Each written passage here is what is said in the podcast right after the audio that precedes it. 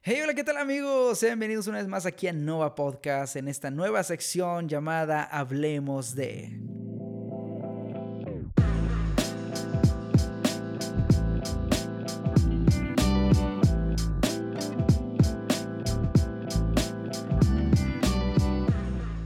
Así es amigos, sean bienvenidos todos y cada uno de ustedes a este nuevo episodio aquí en Nova Podcast, en esta nueva sección precisamente de Hablemos de. Hace algún tiempo lo había anunciado en Instagram, hace como mes y medio aproximadamente, no recuerdo la verdad, pero sí lo anuncié.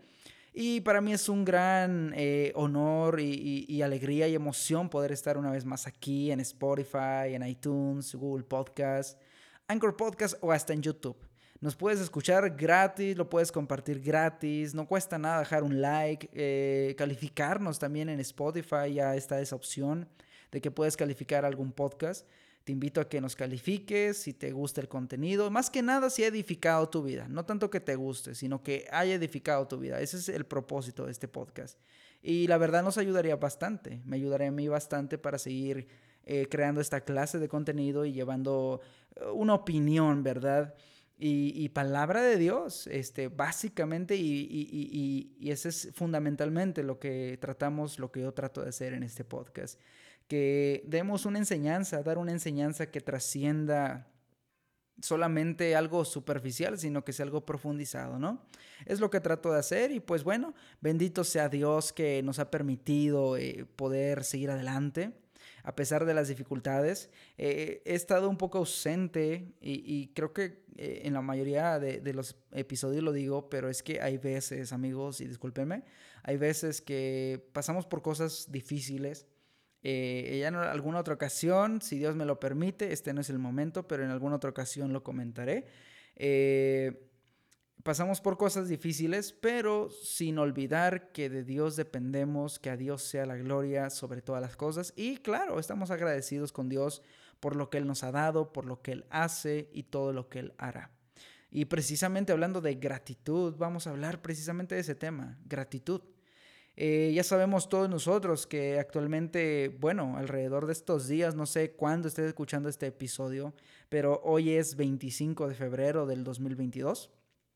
Hace unos días todos eh, hemos sabido por las redes sociales que ha habido un ataque ruso en contra de Ucrania. Y esta es una, es una situación difícil, tensa. Claro, para el pueblo de Dios no es de extrañarse, ¿verdad?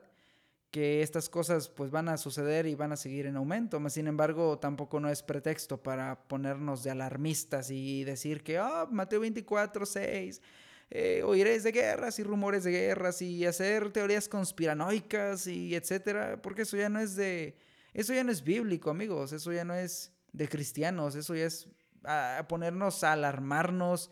Eh, no tenemos por qué alarmarnos, realmente, claro, da preocupación, ¿verdad? En cierta parte porque somos seres humanos, pero no es para ah, salirnos de órbita y hacer un alboroto enorme, no, amigos, no personas que me están escuchando. Eh, nuestra confianza está puesta en Dios, no en el hombre. Debemos de conocer que todo lo que Dios permite que suceda es con un propósito. Uno nunca sabe, eh, incluso a nivel personal. O sea, a nivel personal Dios permite que, no sé, se rompan relaciones, eh, hayan disoluciones, como decía un predicador. O sea, es mejor que estemos divididos por la verdad a que estemos unidos por las mentiras. Y es la verdad, o sea, es mejor que incluso lleguemos a, un desacuerdo por la verdad, a que estemos como que de alguna manera tapándonos unos a otros a base de mentiras. Y es lo que en estos días yo predicaba en un lugar al que me invitaron. Yo hablaba acerca de esto. Yo hablaba acerca de que es mejor que seamos confrontados por la verdad a que corramos eh, estrepitosamente rumbo al infierno con, con mentiras encima. Eh, eh, es difícil cuando una persona nos confronta y nos dice la verdad, porque la verdad es como dice el dicho, ¿no? La verdad no peca, pero incomoda. Entonces, de alguna manera, no siempre eh, nos va a gustar escuchar la verdad. muchas veces estaremos en, en desacuerdo, ¿verdad? Incluso siendo cristianos, que no nos digan nuestras verdades. Pero es que así es la verdad. La verdad de Dios nos confronta no para dañarnos, no para perjudicarnos. Y es lo que muchas veces no entendemos. Que Dios nos habla por medio de quien Él quiere. Y es lo que vamos a ver hoy también en este episodio. Dios nos habla por medio de quien Él quiere y como Él quiere, de la manera que Él quiere, para predicar su palabra. O sea, no podemos menospreciar si es un joven, si es un pastor, si es un evangelista, incluso si es la hermana o el hermano más humilde de la iglesia. No podemos menospreciar que nos dé un consejo sabio de parte de Dios o que nos conforte, eh, nos conforte, nos confronte o nos exhorte. ¿ah? Nos dé una buena jalada de orejas el Señor por medio de una palabra que sea dura, eh, de alguna manera fuerte, que penetre en nuestro corazón y nuestra mente y que nos incomode. Vaya, o sea, la palabra de Dios nos va a sacar de nuestra zona de confort. Nos va a hacer ver lo que es la realidad y si nos enoja, pues debemos de ponernos a pensar entonces qué hay de malo, porque si me hizo enojar esa palabra, entonces es que algo no está marchando del todo bien en, en mi vida o en tu vida, no lo sé, ¿verdad? Pero eh, hemos visto esta clase de conflictos, como te digo, a nivel personal, a nivel local, a nivel país o países, nacional o internacionalmente, como actualmente lo vemos. Pero los cristianos verdaderos, los hijos de Dios verdaderos, los que están esperando en Dios, no se alarman al ver estas cosas. Se alegran, no por el hecho de que sea algo wow, lindo ver la guerra, no, o sea, me refiero a que se alegran con el hecho de que Cristo viene pronto y, obviamente los tiempos finales empezaron desde que Cristo ascendió al cielo. Desde ahí empezaron los tiempos finales. Obviamente esto no es para decirlo de alguna manera, ah, relájense. No, o sea, no se alarmen, sino que pongan atención a lo que está sucediendo. No se alarmen porque nuestra confianza está en Dios. Nuestra confianza está en Dios. Hace, algunas horas yo veía un video que decía esto, cada vez que pasa un conflicto, siempre, Mateo 24.6, Mateo 24.6, y, y ya salta como que fuera de contexto, ¿no? El, ya está el versículo, ya parece tipo amuleto para asustar a la gente, y así no funciona predicarle a la gente, así no funciona. Debemos de nosotros ser fieles a Dios mientras Él nos permite estar aquí. Debemos nosotros esparcir este mensaje. Debemos esparcir el mensaje de salvación a las personas mientras Dios nos permite estar aquí. Y Dios puede usar cualquier situación para moverse en medio de la tempestad o en medio de la confusión o en medio de, la guerra. Dios puede usar eso. Y aún sobre todo eso podemos nosotros dar gracias. Así que eh, no vamos a durar mucho, la verdad, vamos a durar un poco en este episodio. Yo trataré de hacerlo lo más corto posible. Pero yo quiero eh, em, resumirte una historia este, muy padre que se encuentra allí en el Evangelio de Marcos, capítulo 5, del 1 al 20. No lo voy a leer todo, todos esos versículos, sería muy largo, pero te lo voy a resumir de alguna manera.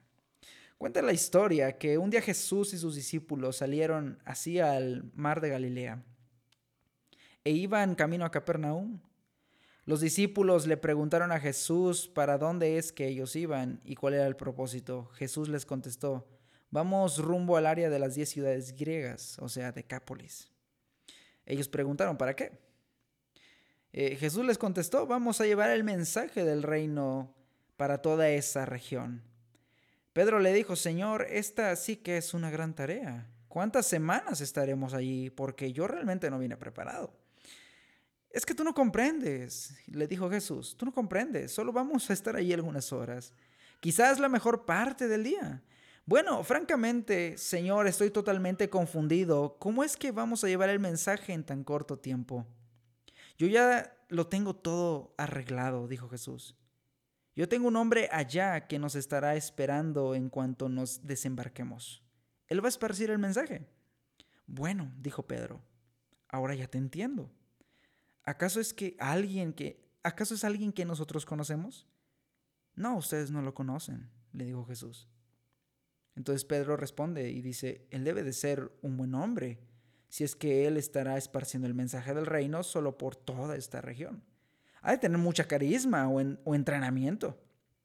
Yo creo que él es uno de esos tipos que son muy inteligentes, un fariseo tal vez, muy educado, que se convirtió cuando estuvimos aquí la vez pasada? No. Jesús contestó. No, e, e, en realidad no, no ha tenido ningún entrenamiento y francamente tampoco ha ido a ninguna escuela. Y últimamente él solo ha estado juntándose alrededor del cementerio. ¿El cementerio? ¿Qué es él? ¿Un director de funeral o alguien que excava las fosas? ¿Qué es lo que él hace en el cementerio? Bueno, por la mayor parte, él anda corriendo de un lado, de un lado al otro, quebrando cadenas, cortándose, golpeando su cabeza en las lápidas. Es más, eh, en este mismo momento él está lleno de demonios. Pero Dios usó a este hombre para predicar su palabra. Creo que ya te imaginarás de quién estoy hablando, ¿verdad? Estoy hablando de, amado amigo, del endemoniado Gadareno. De aquel hombre que cuando dice que Jesús llegó y desembarcó, lo vio de lejos y dice que corrió, o sea, el espíritu inmundo le gritó, ¿qué tienes contra nosotros? Contra nosotros. Dios puede usar a quien Él quiera. Sí. Si Dios quiso usar a un hombre medio loco, Él lo usó cuando en una actitud de gratitud por lo que Dios había hecho por él, este hombre se puso a la disposición de Dios si Dios va a usar, nos va a usar, primero necesitamos reconocer lo que Dios hizo por nosotros. Primero que nada, amados amigos, eh, debemos de ponernos a pensar que este hombre, en la nueva traducción viviente, dice que Jesús llegó al otro lado del lago, a la región de los Gerasenos o Gadarenos en otros manuscritos. Y cuando Jesús bajó de la barca, un hombre poseído por un espíritu maligno, que era este hombre, salió de entre las tumbas a su encuentro. Dice, este hombre vivía en las cuevas de entierro y ya nadie podía sujetarlo, ni siquiera con cadenas, porque las rompía. Los grilletes los hacía pedazos. ¿Te imaginas la fuerza que tenía no por él mismo, sino por el demonio que lo estaba sometiendo? Y dice Dice que cuando Jesús todavía estaba a cierta distancia, el hombre lo vio, corrió a su encuentro y se inclinó delante de él. Y dando un alarido, gritó, ¿por qué te entrometes conmigo, Jesús, Hijo del Dios Altísimo? En el nombre de Dios te suplico que no me tortures. Pues Jesús ya le había dicho al espíritu, sal de este hombre, espíritu maligno. Entonces fue cuando Jesús le pregunta y le dice, ¿cómo te llamas? Y él contestó, me llamo Legión porque somos muchos los que estamos dentro de este hombre. Aleluya. me pongo a pensar en, en, esa parte, ¿no? De hecho, precisamente en mi devocional del día de hoy, yo leía este capítulo 5 de Marcos. Y yo me ponía a pensar, digo, ¿cómo es que esos hombres, e, esos hombres, esos demonios, hablando como uno solo, le contestan a Jesús y le dicen, me llamo Legión, porque somos muchos. Y conocemos el resto de la historia, ¿no? El espíritu maligno o los demonios le dicen a, Jesús, déjanos ir contra aquel hato de cerdos y Jesús se los permite y los cerdos mueren en un acantilado, ahogados, ¿verdad? Cuando sintieron la presencia de, de los demonios. Entonces dice que, que los hombres que apacentaban a estos cerdos fueron a la ciudad y dijeron lo que había pasado y pronto una multitud se juntó alrededor de Jesús y todos vieron al hombre que había estado poseído por la, eh, eh, por la legión de los demonios. Lo vieron. Se encontraba sentado, dice, completamente vestido y, en su sano juicio. O sea, en sus, ¿cómo se le podría decir? En sus cabales. Estaba este, ya razonando de alguna manera. Y dice que todos tuvieron miedo ahí en el versículo 15. Entonces, este, me quiero enfocar en lo que dice el del 18 al 20. Mientras Jesús entraba en la barca, el hombre que había estado poseído por los demonios le suplicaba que le permitiera acompañarlo, pero Jesús le dijo, no, ve a tu casa y a tu familia y diles todo lo que el Señor ha hecho por ti y lo misericordioso que ha sido contigo. Así que el hombre salió a visitar las diez ciudades. Eh, lo que decíamos anteriormente, a Decápolis. Fueron a Decápolis y comenzó a proclamar las grandes cosas que Jesús había hecho por él. Y todos quedaban asombrados de lo que les decía. ¿Te imaginas qué tremendo era el testimonio de este hombre? que después de haberlo en, otra versión, recuerdo, en, otra versión, en otro eh, evangelio, incluso dice que eran, creo que dos, dos de los que se encontraban ahí. Pero tú sabes que los evangelios pues están escritos en, distintas perspectivas del autor, ¿verdad?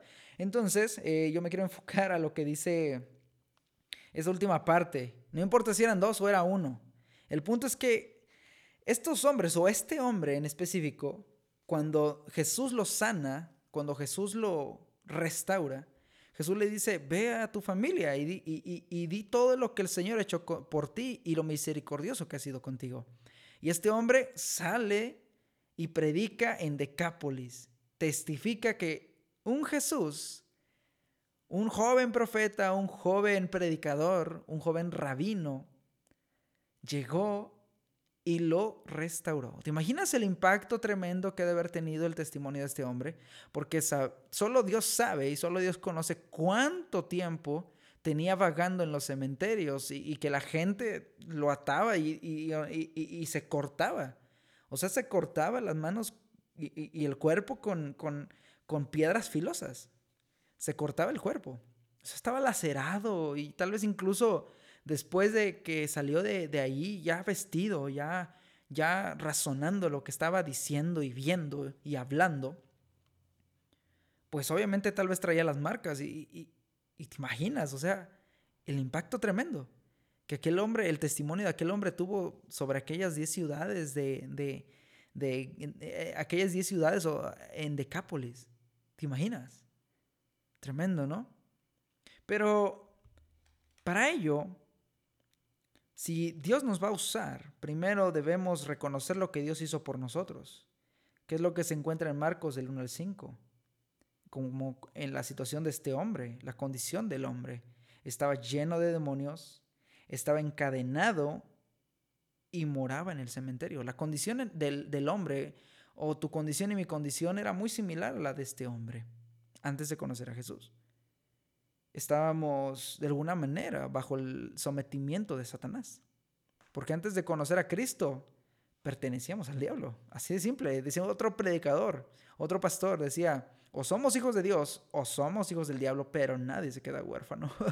Esto es tremendo. Es tremendo si nos ponemos a pensar desde esa perspectiva. O sea, si no somos de Cristo, en automático somos del diablo. Estábamos encadenados.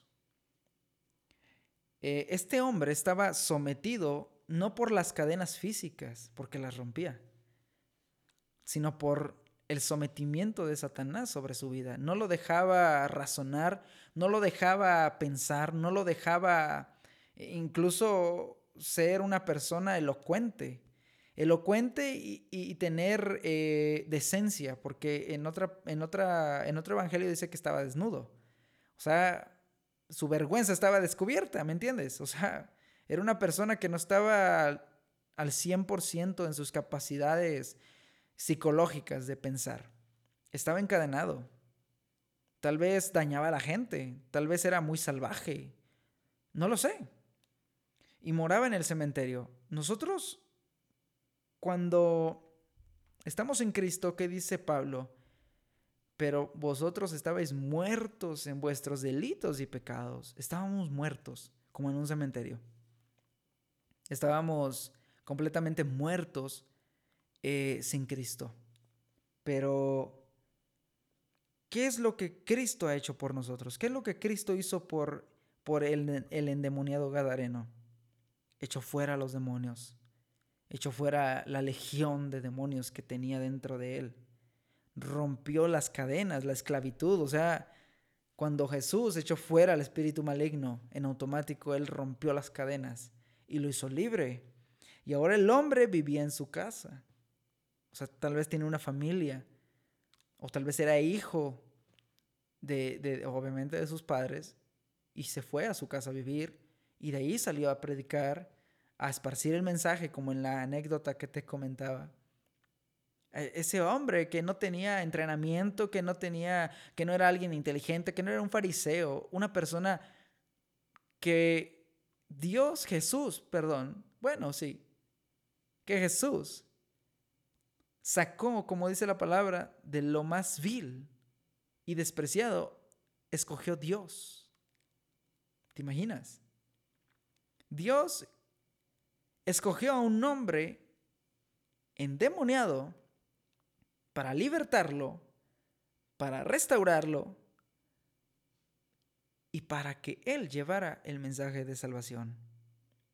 Y, ahora este hombre estaba cabal, estaba hablando, testificando de que era libre después de haber sido esclavo de, los demonios por tantos años. No ha de haber sido muy difícil para este hombre reconocer lo que Dios hizo por él, ¿o sí? Desafortunadamente nosotros en ocasiones no estamos tan prestos a reconocer nuestras bendiciones. A veces nos enfocamos más en nuestras pérdidas en lugar de enfocarnos en nuestras ganancias, en nuestras tristezas en lugar de nuestras alegrías, en nuestras derrotas en lugar de nuestros triunfos contar la historia del hombre que tenía una mansión y la quiso vender. En ocasiones no conocemos las bendiciones hasta que se nos van. Es como dice el dicho, nadie sabe lo que tiene hasta que lo ve perdido. Así es, muchas veces nosotros vemos las cosas que Dios nos ha dado eh, y hasta, hasta el final y no somos agradecidos con Dios. Eh, nos ponemos nosotros a como que ahogarnos en nuestra autocompasión y decirnos a nosotros mismos, no, pero es que estoy, y no sé si a ti te ha pasado, ¿no? O sea, estoy triste, no puedo estar alegre. Y es que, y es que si solamente vemos las cosas malas, pues, pues no vamos a poder estar alegres. O sea, debemos de ver las cosas buenas, las bendiciones que Dios nos ha dado. Y es como, como te lo decía hace un momento, en, ocasiones no reconocemos esas bendiciones hasta que ya las vemos perdidas. No sabemos lo que tenemos hasta que, hasta que lo perdemos. No sabemos qué es lo que Dios nos ha dado hasta que realmente, tal vez si ya se pasó por alto, si ya no le tomamos un, un ¿cómo decirlo?, el valor, si ya no los tomamos en cuenta, las vamos a valorar hasta que ya no las tengamos o hasta que se nos ocurra, o hasta que ya de plano digamos, ah, ya me acordé de Dios. No, amados amigos que me están escuchando, dejen tomar un poco de agua. No, amigos, no se trata de eso. Se trata de que tengamos en nuestra mente lo que Dios ha hecho por nosotros, lo que Dios ha hecho por ti, lo que Dios ha hecho por mí. Definición de la palabra gratitud es, es agradecimiento, es reconocimiento, es expresar, eh, valga la redundancia, gratitud. Tener agradecimiento, tener una actitud de gratitud, nos lleva a reconocer que le debemos las gracias a alguien, que le debemos algo a alguien. En este caso, el, endemoniado Gadareno le debía a Cristo, le debía al Señor su sanidad, su, su restauración mental. ¿Te imaginas? O sea, qué, tremendo es esto que, que, como dice en el versículo 18, que mientras Jesús entraba en la barca, el hombre que había estado poseído por los demonios le suplicaba que le permitiera acompañarlo. O sea, este hombre estaba agradecido. Señor, lo que hiciste, permíteme acompañarte, déjame ir contigo. Y eso me recuerda a cuando nosotros somos eh, nuevos en el Evangelio, queremos estar eh, todo el tiempo en la casa de Dios. estamos, como dicen eh, eh, algunos hermanos, estamos en nuestro primer amor, ¿no? O sea, estamos como que con esa energía, con, con esa gratitud, con ese fervor. yo he visto a muchos hermanos, o sea, en la, en, la, iglesia, que han llegado nuevos. Y, y, al principio han expresado esa gratitud con Dios y se han mantenido, claro, con luchas y, dificultades, pero ahí están. y lo importante, amados hermanos, es que cuando Cristo hizo libre a este hombre, este hombre le suplicaba que lo dejara acompañarlo por gratitud, por reconocer que lo que Jesús había hecho en la vida de ese hombre, solamente él pudo haberlo hecho, nadie más. Tener una actitud de gratitud es reconocer, es estar agradecido, es estar en deuda con Dios por lo que Él ha hecho por nosotros. O sea, esto es increíble. Y lo que dice Salmo 103, vamos a ir a buscarlo. Salmo 103 del 1 al 5. Eh, gloria al Señor. Salmo 103 del 1 al 5 dice que todo lo que soy alabe al Señor. Con todo el corazón alabaré su santo nombre. Que todo lo que soy alabe al Señor. Que nunca olvide todas las cosas buenas que hace por mí. Él perdona todos mis pecados y sana todas mis enfermedades. Me redime de la muerte y me corona de amor y tiernas misericordias. Colma mi vida de cosas buenas. Mi juventud se renueva como la del águila. O sea, que todo lo que soy alabe al Señor. Es como la canción de Diez Mil Razones. Que todo lo que soy alabe al Señor con todo mi corazón. O sea, ¿te imaginas? El salmista aquí nos dice que todo lo que yo soy, alabe a Dios. Bendice alma mía Jehová y bendiga todo mi ser su santo nombre. Bendice alma mía Jehová y no olvides ninguno de sus beneficios. Qué bendición, qué bonito. Es, es lo que sentía este hombre. bendice alma mía Jehová, exalta su nombre.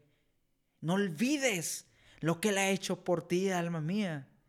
No olvidemos, amado hermano, que me está escuchando en esta mañana, en esta tarde o en esta noche, lo que Cristo ha hecho por ti.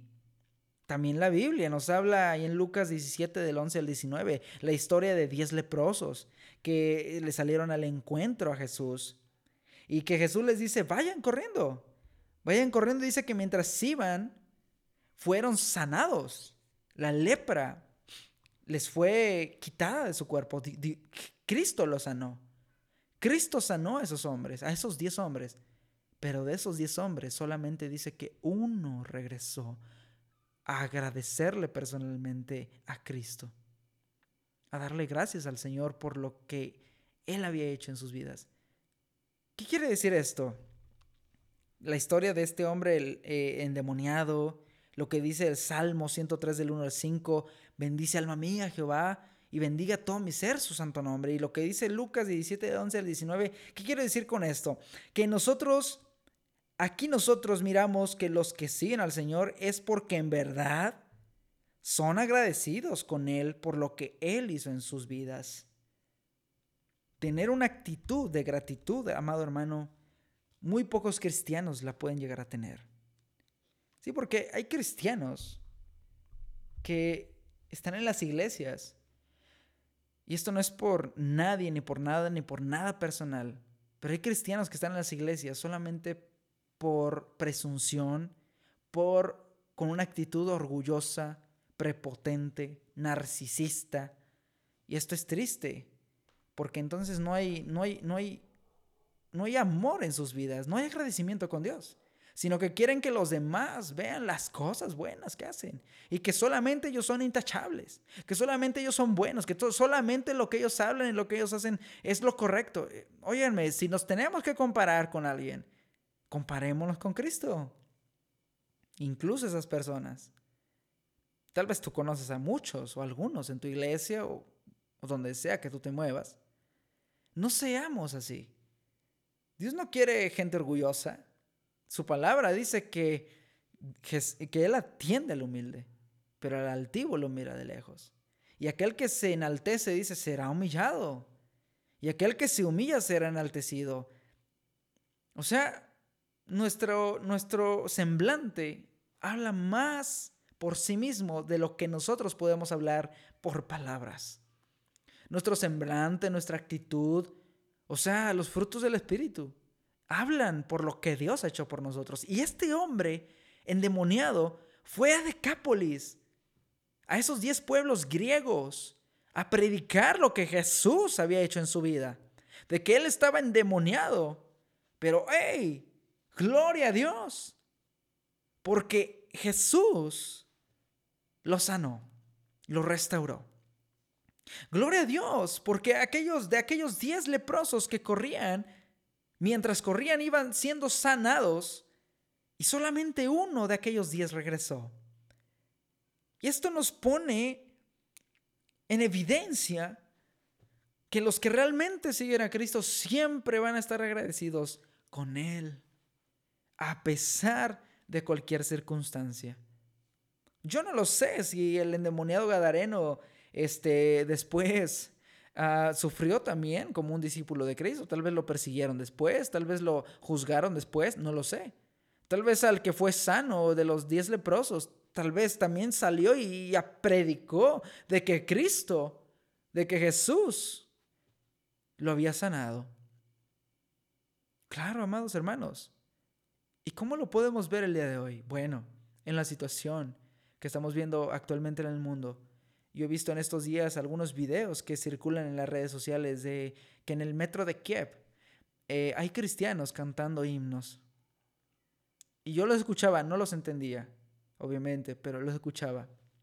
Y decía cristianos cantando en el, en el metro, en el subterráneo de, de Kiev. Dejen tomar un poco de agua más. Entonces, yo me quedo impresionado por esto. Y digo, hay pueblo de Dios donde sea. Donde sea. En cualquier rincón de la tierra hay pueblo de Dios. En cualquier lugar hay pueblo de Dios. Y esto es lo bonito y lo maravilloso. El pueblo de Dios no se limita a una denominación, a un país, a México, a tu localidad. No, el pueblo de Dios está en toda la tierra. Y está incluso creciendo en lugares donde más los oprimen, como en China, como en Medio Oriente, como en África. ¡Wow! Y actualmente en Ucrania, donde viven esta situación estas personas. Claro, la gente, yo no entiendo, ¿verdad? No hay que jugar. Yo les invito, no hay que jugar con, con estas cosas que son serias. O sea, yo veo en este lado, por ejemplo, aquí en México, mucha gente, o sea, no, no digo que esté del todo mal, claro, hay que relajarse un tanto, no entrar en alarma, pero no es para tanto como para hacer mofas de todo. No estoy de acuerdo en eso, amigos, en que yo personalmente no estoy de acuerdo en eso porque no sabemos la situación que están viviendo aquellas personas y uno acá así riéndose con los memes, y hay gente que de verdad está dejando su patrimonio, su, familia. Hombres que han dejado sus familias por luchar en esta guerra. Porque es una guerra. Eh, circulan los videos de un hombre que está dejando a su esposa, de, parejas, tal vez casados, novios, no lo sé. Eh, incluso salió también el video de, de un soldado que se despide de sus padres. Qué difícil es. Y nosotros acá bien gracias, riéndonos con los memes. No, amigos. No es momento para estar haciendo memes o para riéndonos de la situación, de la pena, de, la, de la, situación ajena de otras personas. No, no ese es el momento, este no es el momento. Que en México siempre tenemos una cultura, eh, no es por menospreciar a mi, a mi país, obviamente que no, pero tenemos una cultura que le vale gorro, así le decimos acá. No sé si suene feo en tu, en tu país, pero aquí es algo como que no les importa la gran cosa. Claro, tal vez en el fondo, pero, pero tenemos una cultura tristemente en la que, ah, pues está ya, nosotros acá en la fiesta, y memes, y no es correcto, no es correcto. No es correcto hacer eso. No es correcto reírnos de una situación real porque no es fantasía. Han muerto personas, han muerto soldados, no solamente en Ucrania, sino también en Rusia yo no me pongo del lado de nadie. Yo oro y, yo oro y, y le doy gracias a Dios por lo que Él permite. Porque yo me doy cuenta que a base de todas estas cosas, para ir cerrando este tema, este primer hablemos de, yo me doy cuenta que donde quiera hay pueblo de Dios. Y así como yo vi en ese video y tal vez tú ya lo viste, de, estas, de estos hermanos que están entonando himnos o cantando alabanzas debajo en el subterráneo, en, en el metro. Digo, qué bonito porque ahí se testifica de Cristo públicamente. Ahí se encuentra, se encuentra el Señor en esas situaciones. Y se puede expresar gratitud a Dios aún en medio de esas situaciones. Porque el que es fiel a Dios lo es fiel en la guerra o en la paz, en la abundancia, en la escasez, haya o no haya esperanza de vida, es agradecido con Dios. Sea que Dios le quite todo, sea que Dios le dé todo, Dios eh, siempre sabrá quiénes son los de Él, no importando las circunstancias. Y eso me queda claro. Me queda claro, no, no ahora, sino que siempre lo he sabido, pero evidentemente hay personas que buscan a Dios y testifican a Cristo de esta manera. Y ustedes, amados hermanos, que están eh, escuchando esto ahora, joven, señorita, esto es algo serio, esto es algo real. Imagínate si pasara aquí en México. ¿No quisiéramos acaso que las demás naciones, si mínimo no pudieran enviar apoyo, por lo menos oraran por nuestra nación? Digo, nuestra nación también no está para, ah, en un lecho de rosas. Está difícil con la violencia. En, estos días yo veía en Colima muertes. Aquí no cesa. Aquí está igual de peligroso y, y muchos cristianos en lugar de, de ponerse a, orar, están más enfocados en promover sus, sus agendas de una manera estrepitosa, de una manera arrogante, egocentrista, en la que nada más quieren ser ellos mismos. Algunos influencers supuestamente cristianos que yo he visto en Instagram, no los he visto pronunciarse a favor de la oración por estos dos países o por la paz mundial. Solamente por su apretadísima agenda en la que promueven sus propios eventos. Yo no entiendo, la verdad. Hay que usar estos medios, pero de manera sabia. Yo no digo que no hagas para tus cosas personales, claro que lo puedes hacer. Sin embargo, si tienes cierta, cierto grado de influencia, bueno, lo mínimo que se espera es que, oigan, oremos por esta situación. Yo, la verdad, no, yo no me considero influencer, yo no soy influencer, ni lo seré. Señor nos libre de esa, de esa peste, de esa, de esa corriente actual. Yo solamente le pido que nos ayude a ser fieles a Él, a confiar en Él y a, que transmitamos esta, este, este sentir que Dios ha puesto en mi corazón de que oremos no solamente por Ucrania aquí o por Rusia.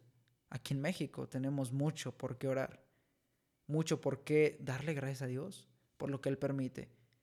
Algo de lo que yo estoy seguro es que muchas veces Dios permite los problemas para probar nuestra fe. Dios no nos va a tentar, Dios nos va a probar. Él nos va a poner a prueba. ¿Cuánto le servimos por gratitud a Él? Si realmente estamos en este camino tan estrecho, tan difícil de transitar, si estamos en este camino por un beneficio propio o realmente por gratitud. Yo estos hombres y estas mujeres que vi en estos videos, es desgarrador ver que dejan atrás su patrimonio, sus hogares, su, su vida allá prácticamente. Yo me pongo a pensar, Señor, Gracias por la paz que permites en mi país. Gracias Señor porque por lo menos aquí en México no hemos tenido en bastante tiempo una escalada de conflicto a ese, ese grado. Pero también te doy gracias porque aún en medio de las dificultades nos ayudan a, a, a unirnos, a orar por tu intervención, Señor. Y es lo que yo te invito en esta noche, en esta mañana o en esta tarde, amado, amigo, amada amiga. Hagamos una oración, elevemos una oración por esta situación que está sucediendo. Yo sé que Dios tomará las cosas en su control, en sus manos, y no perdamos la fe. Y, y puede, en estos días yo veía que en el podcast nos escuchaban allí en Ucrania. Si alguien habla español y alguien por lo menos escuchado alguna vez este podcast allá en Ucrania, déjenme decirles que no están solos. Dios está con ustedes. Al menos puedo decirles que aquí en México estamos orando por ustedes. Estamos elevando una oración por ustedes, por Ucrania, por Rusia y por todo el mundo. Yo te invito, amado hermano, que, que, oremos, que demos gracias a Dios, que demos, eh, elevemos una oración al Señor con fe, confiando en que Dios todo lo que permite es bueno, es necesario y Él es soberano. Amén. Cerramos nuestros ojos. Padre mío, Dios Todopoderoso, Señor, te damos gracias en esta noche que tú me permites estar aquí en este lugar. Gracias, Señor, por este episodio. Gracias, Señor, por tu palabra. Gracias, Señor, por todo lo que tú permites. Incluso, Padre, las dificultades, porque nos enseñan a depender de ti. Señor, en este momento elevamos una oración en conjunto de todos los que estamos aquí, Señor. Seamos uno, seamos dos, o sea la familia, Padre, del que me está escuchando, o de la señorita que me está oyendo, Señor. Te pido, Padre mío, que tú, oh Señor, tomes en control, Padre, la situación que está sucediendo, el conflicto entre Rusia y Ucrania, y entre tal vez, Padre, más países que pudieran sumarse, Señor, a este conflicto, que no queremos, Señor, que suceda así, pero solamente tú estás, Señor, controlando todas las cosas. Tú eres soberano, tú reinas, Señor, sobre todas las cosas. Trae paz, Señor, al angustiado, Señor. Trae paz al afligido por esta situación. Tal vez haya personas que me están oyendo en este momento y tal vez tengan algún conocido por allá. Yo no lo sé, Padre, tú lo sabes. Yo no lo sé. Tal vez tengan algún familiar. Tal vez tengan algún amigo, algún hermano. No lo sé. Te pedimos, Padre, por los hermanos de aquellos lugares. Yo sé que tú tienes un remanente fiel allá en Ucrania y en Rusia, Señor que están de rodillas pidiendo delante de ti, Señor, un cese al fuego y que haya una recapacitación, Padre, por parte de ambas partes, Señor. Te pido, mi Cristo, que tú lo tomes en tus manos. Que sea, Señor mi Dios, tu mano santa y poderosa moviéndose en toda esta situación, Padre. Gracias, Señor, porque tú permites estas situaciones para que nos unamos como un pueblo, Señor, a a implorarte, a darte gloria, Señor, por lo que tú permites. Gracias, Señor, porque si no fueran por las dificultades, no nos acordaríamos tal vez de ti, Señor. Gracias porque permites, Señor, los problemas, porque así, Señor, aprendemos que somos seres dependientes de ti. Te doy gracias, Señor, en esta noche. Te pido, Señor, no solamente por la paz de Ucrania y de Rusia, sino por la paz de todo el mundo entero, Señor. Por la paz de aquí, de mi país, México, de Estados Unidos, de Canadá, de Guatemala, Señor, de Chile, de Argentina, de todo el mundo, Padre Celestial. Trae tu paz, Señor. Yo sé que pronto vienes, Padre. No hay que alarmarnos, porque tu palabra dice que nadie sabe el día ni la hora. Claro, hay señales que anuncian tu venida, Padre. Y este no es un motivo para alarmarnos, sino para gloriarnos, para tener confianza en ti, Señor. Que viene aquel precioso día en que tú volverás por nosotros. Gracias, Padre. Gracias, Señor, porque viene aquel precioso día. El mundo, Padre, aquel que quiera oír que tenga oídos para oír va a escuchar atentamente lo que dice tu palabra. Y aquel que no quiera oír, Señor, tristemente se va a condenar. Es salvación, Padre, tu evangelio, tu palabra, para aquel que la escuche y que la crea. Pero es condenación para aquel que la ignore y la pisotee. Gracias, Señor, que siga alumbrando tu luz en medio de este mundo lleno de oscuridad y que sea toda la gloria, toda la honra y toda la alabanza solamente para tu santo y bendito nombre. En el nombre precioso de Cristo Jesús. Amén y amén. Bien, amados amigos, eh, hemos llegado al final de este episodio. Eh, yo creo que ha sido de grande bendición y espero que el Señor bendiga tu vida. Hemos llegado, como te comento, al final de este primer Hablemos de gratitud. Dios te bendiga, nos vemos en el siguiente episodio y espero que sea lo más pronto posible. Pasa un excelente día, una excelente semana y ánimo y sigamos pidiendo la intervención de Dios. Dios les bendiga.